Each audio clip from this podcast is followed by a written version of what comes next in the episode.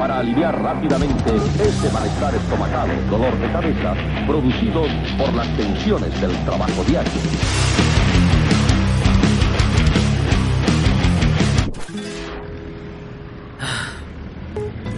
A ver, a ver, ¿en qué estaba? ¿En qué estaba? Ah, ah, sí.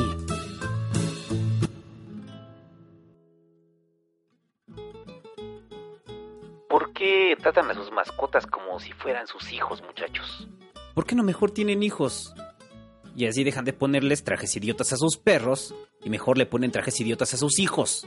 Hace un par de años, cuando Gandalf, mi gato en turno, llegó a mi vida, lo llevamos al veterinario, porque el estúpido gato disfruta de tres cosas en este mundo. Rasguñarme, morderme y comer plástico. Este último hobby, del que es adicto, y se la pasa buscando formas de innovar, como masticar envolturas, pedazos de taparroscas, cintillos para envolver bolsas, las cuales luego vomita por toda la maldita sala. Este hobby que lo hace destruir documentos, credenciales, laptops y todo aquello que tenga una esquina de plástico.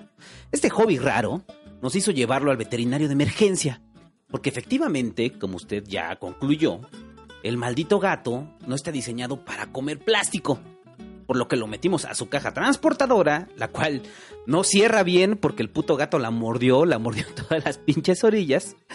Pero bueno, tomamos al gato y lo llevamos hacia el veterinario. El punto es que si no era suficiente caminar vigilando que el psicópata que llevábamos encerrado no se escapara, al llegar a la tienda veterinaria, porque ahora es así, como el doctor Simi de las pinches mascotas, donde uno sale con su animal curado una pelota y un disfraz navideño que no iba a comprar. Mientras estábamos ahí, al estar esperando la consulta para que nos dijeran ahora qué demonio se comió, escuché cerca de mí a una señora que vociferaba con coraje. Si no te portas bien, no te voy a comprar nada de Reyes. En mi mente pensé, lo que faltaba, un pinche chamaco chillón a mi lado. Volteé, como voltea un señor pelón mal encarado, para suplicar que por favor calmara su vástago pero al girar la cabeza no haya un niño, sino un perro, chihuahueño. Esos perros con los ojos saltones y con más estrabismo que un camaleón o que la cara del pinche Steve Buscemi. Esos perros que tiemblan tan rápido que piensas que van a abrir un portal a otra dimensión, así como Flash. Feos como ellos solos. A uno de esos perros era el que la señora le hablaba, amenazándolo. Pórtate bien, eh, te estoy viendo. Mi cara de odio y desprecio que tenía reservada para el niño cambió a una de repulsión cuando la señora tomó la carriola. Así es, no le bastaba con hablarle como bebé, también necesitaba ponerle un suéter y subirlo a una pinche carriola, la cual empujó, llevándose a su horrible perro con ella a través del pasillo, mientras mi cara de repulsión la miraba alejarse. A lo lejos escuché la voz de la veterinaria que nos llamaba, que nos llamaba a consulta ya tenía listo mi mensaje de presentación que he tenido los últimos años. Sí, mire, lo que pasa es que a mi gato le gusta comer plástico. Porque al pendejo gato le gusta comer plástico. Esa señora, con su horrible perro, solo era una muestra de un fenómeno que se ha normalizado desde hace unos años, con el ascenso de la clase media, con la soledad de una sociedad individualizada, concentrada en el consumo y en las nalgas de algún famoso esa señora y su perro eran una muestra del fenómeno conocido como perrijos o gatijos, la mezcla de una palabra que define a un animal y a los hijos, y cuyo significado es tengo carencias afectivas muy grandes, así que las canalizaré hacia este animal que a partir de este momento será un esclavo de mis deseos y pasiones y no podrá defenderse porque no puede hablar, jajaja, y lo que trate de comunicarlo interpretaré como alguna conducta humana, como que canta, me habla, llora o hace berrinche para que le compren algo de puta Navidad. Y no hablo de los adultos mayores en quienes está justificada hasta cierto punto la compañía de un perrijo. Frente a la soledad o el abandono, está demostrado por algún estudio idiota que la compañía de mascotas los ayuda. No hablo de ellos, hablo de gente como esa señora que estaba en los cuarentas. Hablo de quienes, a pesar de que tienen hijos, tratan mejor a sus perros y gatos, Hablo de quienes les hacen fiestas de cumpleaños al puto perro y quienes sacan de vacaciones a sus putos gatos. De esos son de los que hablo. Esos son los perrijos, gatijos. Y eventualmente cuando algún idiota quiera domesticar un mapache y tratarlo como si fuera ese hijo al que no le paga la pensión, mapachijos, o boahijos, o arañijos, y en el caso de que surgiera algún rico ostentoso con carencias afectivas, leonijos, tigrijos e hipopotamijos. Y sí, efectivamente los perrijos y sus derivados son un fenómeno reciente de las clases medias citadinas. Esto no quiere decir que no haya alguien de provincia que decida tratar a su perro como si fuera un pinche bebé.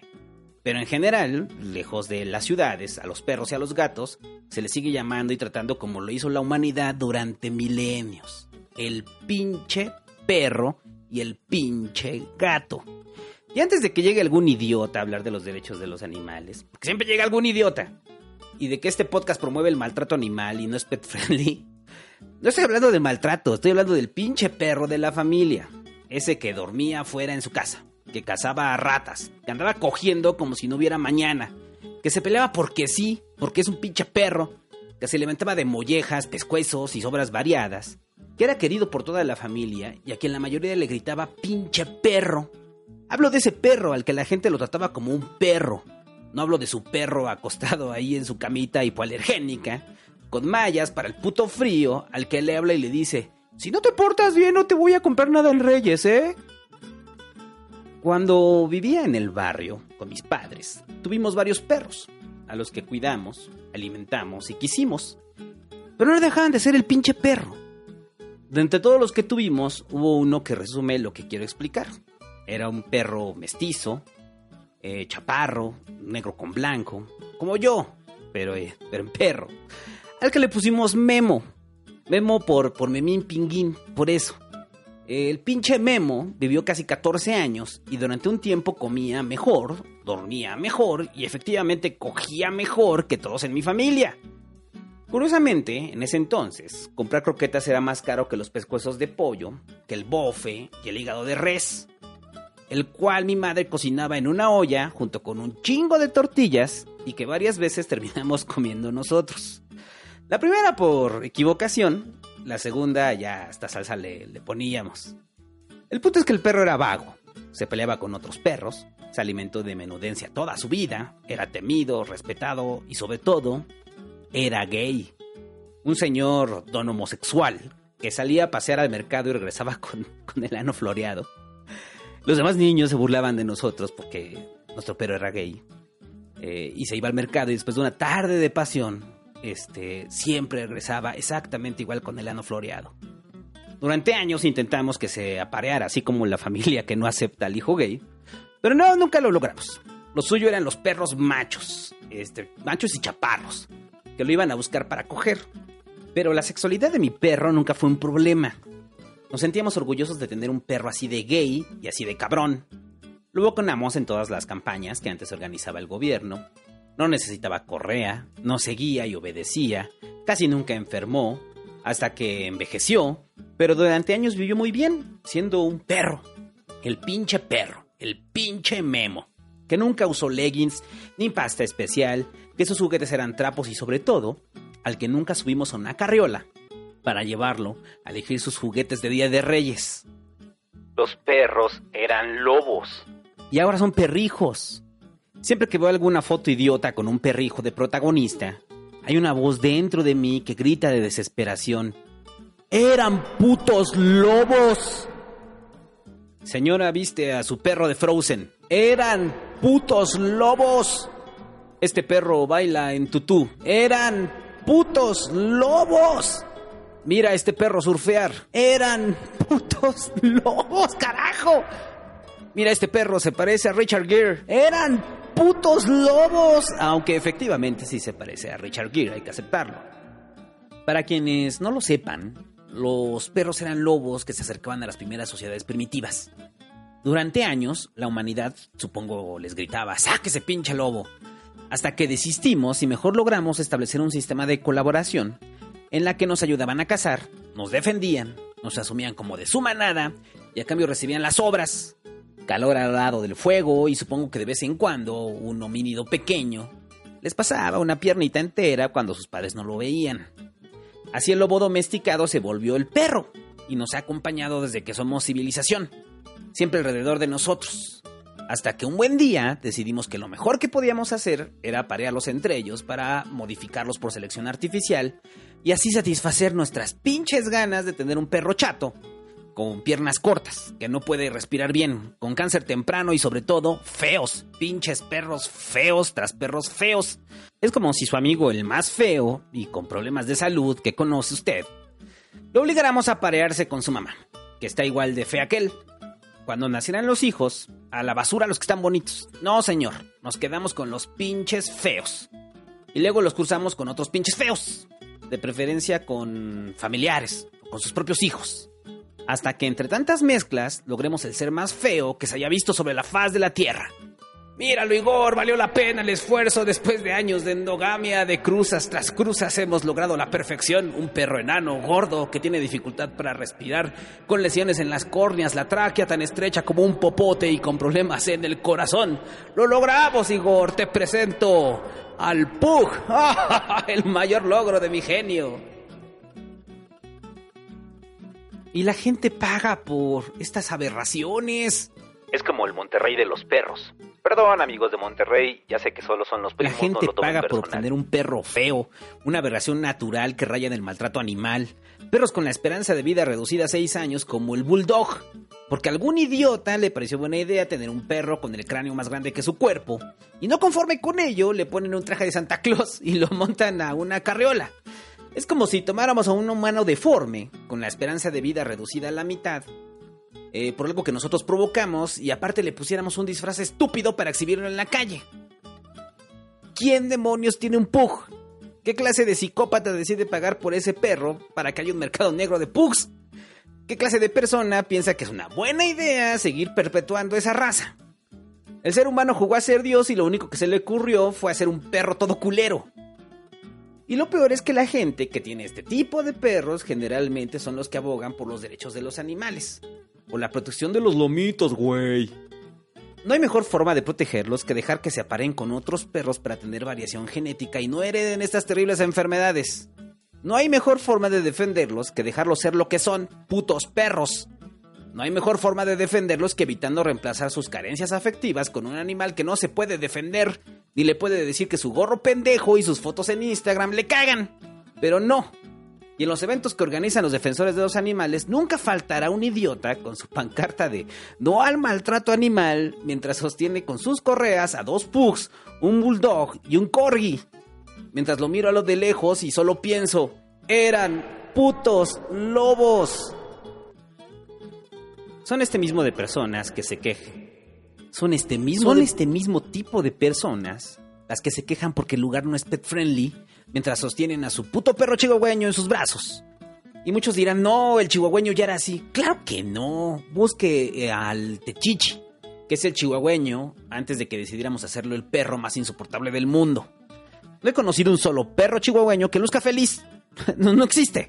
Siempre están como al borde del infarto. Como que saben que que hay algo malo con ellos y lo expresan ladrándole a todo lo que se encuentren en su camino. Las personas horribles tienen perros horribles. Busca en su corazón, sabe que es verdad. ¿Qué clase de persona tiene un San Bernardo, aunque el puto perro no quepa en el departamento? ¡Un idiota! ¿Qué clase de persona tiene varios Rottweilers? Porque claro, no le basta uno, quiere tres, que lo acompañan a todos pinches lados. ¡Un idiota! O un posible criminal o alguien con el pene muy, pero muy pequeño. ¿Qué clase de persona tiene un gran danés en la azotea? Y para colmo le pone Scooby, porque si de por sí ya es idiota, tiene que reafirmarlo. ¿Qué clase de persona tiene un husky, aunque viva en un pinche clima tropical? Las personas horribles tienen perros horribles. No he conocido a una sola persona en mi vida que tenga un pitbull y no sea un idiota. No he conocido a una sola mujer que tenga un chihuahueño y tenga estabilidad mental. Me resulta difícil, muy difícil, Imaginar a Carlos Fuentes con un pitbull, eh, así paseándolo orgulloso por la calle con su cadena de acero en lugar de correa. Y me resulta imposible pensar en Angela Merkel con un chihuahueño a punto de darle un infarto, haciéndole da pedo porque la reunión del G7 no es pet friendly. Los mexicas creían que cuando uno moría, un perro lo iba a guiar por el Mictlán. Las almas de los muertos solo podían cruzar eh, el río si su perro los reconocía. Ok, supongamos que es real y usted decidió tener un poco. Y cuando muere, ahí está el pinche Pug, esperándolo para ayudarlo a cruzar. Lo más seguro es que se va a hundir con el maldito perro. Y que, y que qué bueno. Quizás así pagará por los moños y suéteres idiotas que decidió ponerle en vida. Mientras los demás iremos en el lomo de nuestros perros mestizos y diremos, "Ja, ¿ya viste Canelo? Ya se hundió ese idiota con su puto pug. ¿Cómo se llamaba su pug? Ah, sí, Max. Porque generalmente el pinche perro mestizo tiene esos nombres. No hay anglicismos. El perro se llama como se ve. Es café, el canelo. Es negro, el negro. Es peludo, el estopa. Tiene un ojo negro, el pirata. Tiene manchas, el manchas. Parece lobo, el lobo. Pero ahora los perrijos tienen mejor nombre que el pendejo que los adoptó. Seguramente el dueño se llama Juan, pero el puto perro se llama Goliat. O se llama Eustacio, pero su perro se llama Blacky. Se llama María, pero su perra se llama Ashley. Y luego le quieren adicionar su apellido, entonces tiene a Goliat Hernández, Blacky Ramírez y Ashley López. Hace unos meses salió una nota que decía, besar a tu mascota puede provocar cáncer de estómago. ¿No se preguntaron por qué nos tienen que advertir que no hagamos algo que no deberíamos de hacer en un principio? ¿De por qué nos tienen que advertir de algo que sabemos que está mal? Ok, quiero entender su soledad como persona, quiero entender el abandono de su pareja o sus hijos, pero hay una diferencia de eso a darle putos besos a su perro. Su perro se lame el ano, se lo lame día tras día y lame el, el ano de otros perros. Son una máquina de lamer anos y a pesar de eso usted lo besa. O sea, pasa sus labios por la lengua que minutos antes estaba en el ano. No tiene que haber un estudio para determinar que eso no está bien, que no es normal y que el cáncer ha de ser el menor de los males luego de que agarre a besos a su perro. Es como cuando en México, eh, hace años, se desató la influencia H1N1. Y en medio del caos, en medio de la economía parada, con gente enferma en los hospitales, las calles desoladas por la alerta sanitaria, en medio de todo eso, en la radio, mientras trataban de explicar a los ciudadanos que deberían tener, qué que, consideraciones deberían tener para no contagiarse, una chica ya muy preguntó, quisiera saber si puedo besar a mi perro. Un silencio incómodo el del locutor, trataron de responderle de la mejor forma, que no había problema. Fueron políticamente correctos. Si yo hubiera estado en su lugar, hubiera tomado un respiro y diría, ¿En serio? En medio de esta contingencia, lo que más te preocupa, lo que más te aterra, es que ya no puedas besar a tu perro que se lame el ano todo el maldito día. ¿Es en serio? ¿Qué vas a hacer? O sea, debemos estar encerrados para no contagiarnos y te preocupa estar encerrada tanto tiempo sin poder besar a tu perro. ¿Qué tipo de tensión sexual hay ahí? Es un perro, no tu novio. Es un perro. A ver, repite conmigo. Es un perro. No es normal besar a mi perro. Eran putos lobos. Y ahora ella está preocupada porque no le puede agarrar a besos a su perro en plena contingencia epidemiológica. Las personas horribles tienen perros horribles. Y las personas muy horribles tienen muchos perros horribles. no he conocido una sola persona que tenga más de tres perros y goce de salud mental. Al igual aquí aplica con los gatos, las arañas y toda mascota que superen tres al dueño. Eh, mira, Sato, ¿no quieres ver mis cuatro hurones? No, no quiero, ve a terapia. Mira, mira, te presento a mis bebés. Y saca la foto de cinco pinches gatos. Y son de esas fotos que uno puede oler. Usted sabe a qué huele esa foto. No, no me los presentes y ve a terapia. Eh, mira, Santo, mis tres tarántulas y mis dos escorpiones. No, no, no quiero verlos, güey. Ve a terapia y acepta que tu banda de epic metal no va a jalar nunca. Las personas horribles tienen perros horribles y son estas personas las que odian a la humanidad pero aman a sus perros. Pobrecitos lomitos, no tienen la culpa de este mundo Tampoco los niños de las minas de cobalto forzados a trabajar, ¿eh? Es distinto, los lomitos no se pueden defender, ni tienen voz, ni son escuchados, es nuestro deber protegerlos. Ay, ¿ya viste ese vago? Bloquea la calle, que se ponga a trabajar el huevón. Vente, Ashley, rodéalo. A uno le dan ganas de que llegara el apocalipsis zombie para ver a esas personas comerse a su puto perro. Porque de que sus perros se los van a comer cuando mueran, no tenemos la menor duda. Porque sí, muchachos, aunque se nos olvide, aunque no pensemos en ello y lo tratemos de ocultar, detrás de disfraces estúpidos y aberraciones genéticas, sí efectivamente eran lobos. Y los lobos, si algo tienen, es que son caníbales. Y no cualquier tipo de caníbales, sino de los feos. Se comen a los enfermos, a los moribundos, al lobo que perdió la batalla, hasta las crías se llegan a comer a los padres muertos. No, ¿cómo crees? Mi Astrid nunca haría algo así. Mo, mo, mo. Mientras la lengua le recorre los labios y mira esos ojos desorbitados del chihuahua a punto de morderle la nariz. ¡Ay, Astrid, me mordiste! ¡No muerdas, perra mala! No te voy a comprar nada de tu cumpleaños. Los animales son animales, así de simple. Podrán ser nuestras mascotas, nuestros esclavos emocionales, para unos su reemplazo de hijos, para otros su reemplazo de pareja, pero no dejan de ser animales. Y la mayor prueba de eso es el gato. El gato es salvaje, tiene menos años de domesticación que el perro, por eso aún conserva su dignidad, y aunque hubo intentos de hacerlos horribles como las razas de perro, afortunadamente no prosperaron. Mientras podemos nombrar razas y razas de perros, el gato pareciera que solo es uno, el pinche gato. Hace años tenía una amiga que le encantaban los gatos. Adoptó a uno callejero, el cual era su adoración. O lo fue durante un tiempo, hasta que el gato salvaje como es, se salió a coger y desapareció 15 días. Mi amiga lloraba, literal lloraba amargamente porque su gato no regresaba. Hasta que un día íbamos caminando por su casa, el gato salió de una calle, se dio cuenta, ella se dio cuenta que era él, corrió a abrazarlo, no podía en serio con la emoción. Su gato había regresado. Cuando trató de agarrarlo, el gato bramó, se, esponjó, se esponjó y luego de soltarle un buen zarpazo se echó a correr y desapareció en la calle. Como era de esperarse, mi amiga rompió en llanto. ¿Por qué es así? ¿Por qué me abandona? Yo que lo quiero. Yo trataba de calmarla porque lloraba tan fuerte que pensaba que en algún momento me iban a señalar a mí, que la había golpeado o algo. Era un llanto así atroz, como si lo hubiera dejado su novia. Cálmate, güey, cálmate, es un gato, así son. No, no, no, es porque es así, yo le doy todo. Pero pues así son los gatos, son vagos. No, no, no, lo hubiera castrado cuando pude. Así lo quería retener.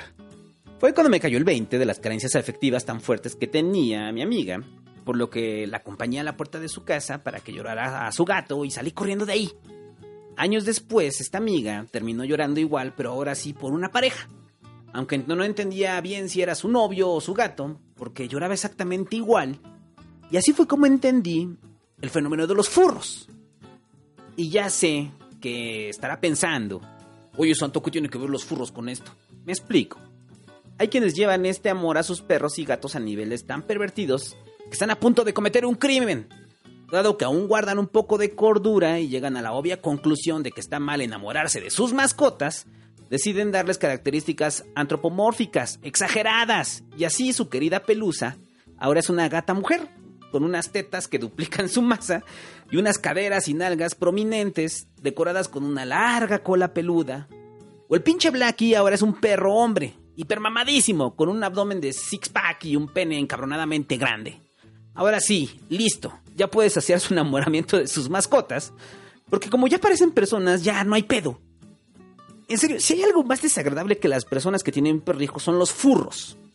Hace meses, algún idiota pervertido, que seguramente se quiere coger a su perro, decidió que era una gran idea hacer un dibujo estilo furro de Frida, la perrita rescatista, que fue la estrella en los sismos de septiembre en México.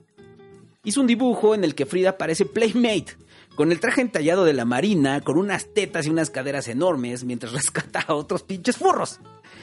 ¿Qué tiene en la maldita cabeza el cabrón que hizo eso? Lo único que puedo pensar es que mientras veía a la perrita Frida, se excitaba. ¿Se lo imagina? Está la ceremonia en la que le agradecen a la perra y este cabrón viendo la tele dijo, ya sé cómo voy a contribuir, sexualizando al perro para que otra bola de pervertidos aprueben que nos queremos coger a nuestros perros. Pero no podemos, por eso sublimamos nuestras perversiones a través de dibujos. No entiendo a los furros y soy psicólogo. La única explicación lógica es que pasaron tanto tiempo con sus perros, les dieron tantos besos que terminaron enamorándose de ellos y ahora se los quieren coger. No entiendo a los furros y no quiero entenderlo, ni aceptar que mientras buscaba la imagen de Frida para hacer una descripción detallada, encontré una comunidad llamada Furros Latinoamérica, que tiene 70 mil miembros, donde les dan tips de cómo humanizar a su mascota en un dibujo. Eran putos lobos y ahora se los quieren coger. Bueno, regresando a mi amiga. Estoy seguro que si en ese entonces los furros hubieran estado de moda, quizás tendría un dibujo de su gato todo mamado y guapo en su pared, olvidándose por completo de que es un pinche gato y es más salvaje que el perro. Para quienes vienen de los podcasts de nerdos o de los primeros pasquines, habrán conocido a Violento, mi primer gato, al cual quise mucho porque fue el símbolo de mi emancipación. A mi madre nunca le gustaron los gatos, así que nunca tuve uno. Solamente tuve uno chiquito que se llamaba Chochito. Y que hasta la fecha seguimos acusando a mi mamá que ella lo envenenó, aunque ella lo niega. Pero sirve para generar traumas. Bueno, cuando me independicé llegó Don Violento. Siempre me gustaron los gatos, siempre me han parecido místicos. Me gusta su salvajismo, o como dice esa frase que, que le atribuyen a Víctor Hugo, Dios hizo al gato para ofrecer al hombre el placer de acariciar un tigre. Jamás dijo, Dios hizo al gato para ofrecer al hombre el placer de dibujarlo todo mamado, vestido de traje y corbata y cogiendo con usted. Violento la pasó chido conmigo, o eso quiero pensar, a pesar de que durante años pensé que era gata y se llamaba Violenta en un inicio.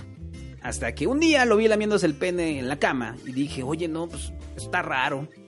Fui a la computadora y busqué así en Google cómo distinguir a un gato de una gata mientras le sostenía la cola y miraba la pantalla de la laptop. Entonces fueron como dos vueltas entre la cola y la pantalla hasta que dije, ay, verga, si es gato.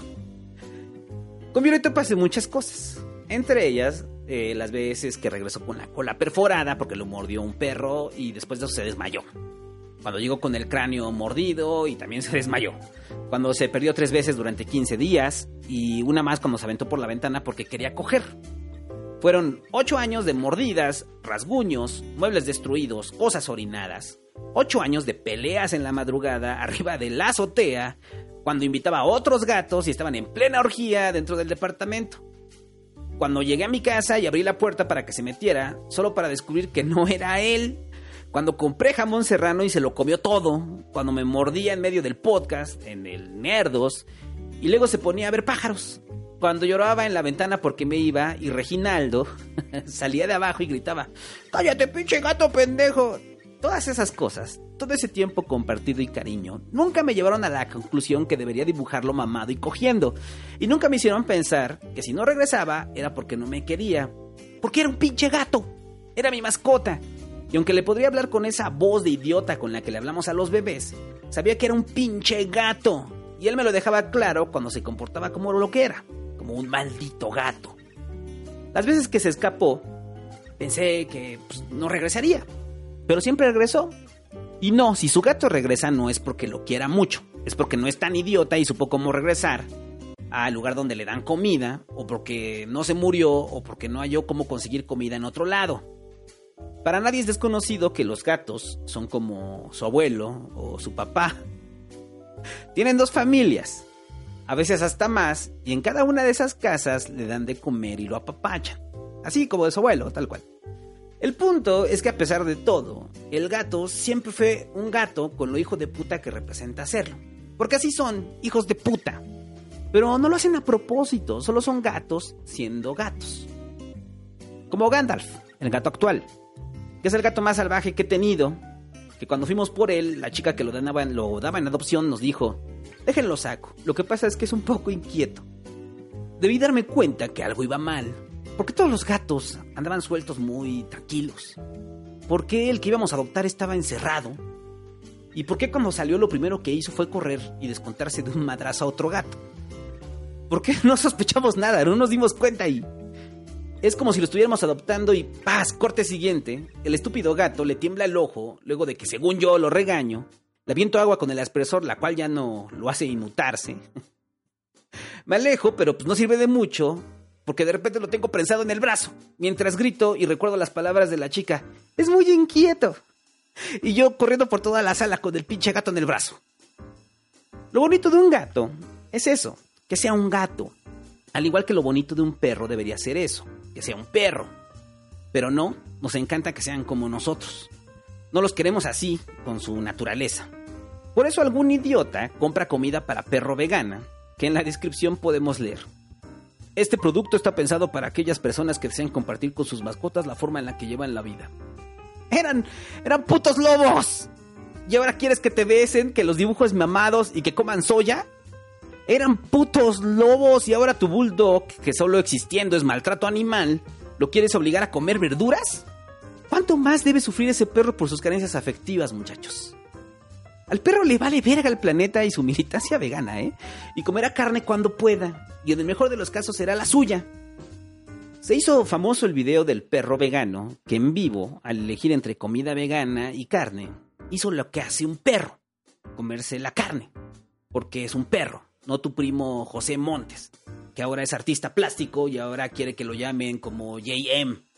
Hasta PETA, PETA, sí, los de las campañas donde se encueran y simulan ser toros, donde sale Rubén Albarrán, los de las campañas donde los pollos tienen familia y buscan a su mamá, eh, porque se la llevaron al matadero mientras de fondo suenan canciones este, chantajistas emocionales de Morrissey. PETA, esos que se encargan de humanizar a todos los animales en sus campañas, solo que no se los quieren coger. Hasta donde sabemos. Hasta ellos dicen que la comida vegana no es suficiente para que los perros y los gatos reciban todos los nutrientes que necesitan. Pero no, a la chingada. Si mi perro va a ser mi novio o mi hijo, así como mi novio y mi hijo, le debo imponer mi ideología. Aunque no la entienda, no hay problema. Ten, Blackie, come tus zanahorias. Blackie es un perro comprometido con el veganismo, güey. Eran lobos. Putos lobos. Y ahora no solo los modificamos hasta el borde del colapso físico, hay que seguirlos atormentando. Las personas horribles tienen perros horribles. Y han generado una industria tan grande de aditamentos y productos para el perro feo contemporáneo, como shampoo desodorante hipoalergénico, hueso de carnaza limpiadientes, tenis para perros, escuelas, guarderías y asilos para perros, perfume para perro, cámaras de vigilancia que arrojan comida, chips GPS por si el pendejo perro se pierde, lo secuestran o le va a dar un infarto porque es un pinche pug. Y cientos de estupideces más que alimentan una industria millonaria que en un inicio estaba encaminada a los niños. Luego se dieron cuenta que como la pobreza aumenta y ya no es posible mantener a un hijo, pero sí a un perro, enfilaron sus anuncios a una generación que gusta de besar perros, dibujar furros y llamarles perrijos a sus pinches perros. Así que la próxima vez que vaya a Petco, a mascota o a la tienda donde guste de comprarle cosas estúpidas a su perro, ponga mucha atención a las porquerías que le venden para hacerle sentir que si no le da de comer a su perro, él lo va a respetar. No se lo va a comer. Ponga mucha atención a cómo se comportan las personas con sus perrijos, cómo los tratan como bebés estúpidos y que la fealdad del perro es equivalente a la de la señora que lo empuja con la carriola. Ponga atención cuántos culos huelen y lamen para después lamerle en los labios. Pero sobre todo, ponga atención a un señor pelón, emputado, sentado, que está siendo mordido por un gato gris, al que le tiembla el ojo mientras le explica a la veterinaria, si mire, le gusta comer plástico, y grita en voz alta por toda la tienda, eran lobos, eran putos lobos.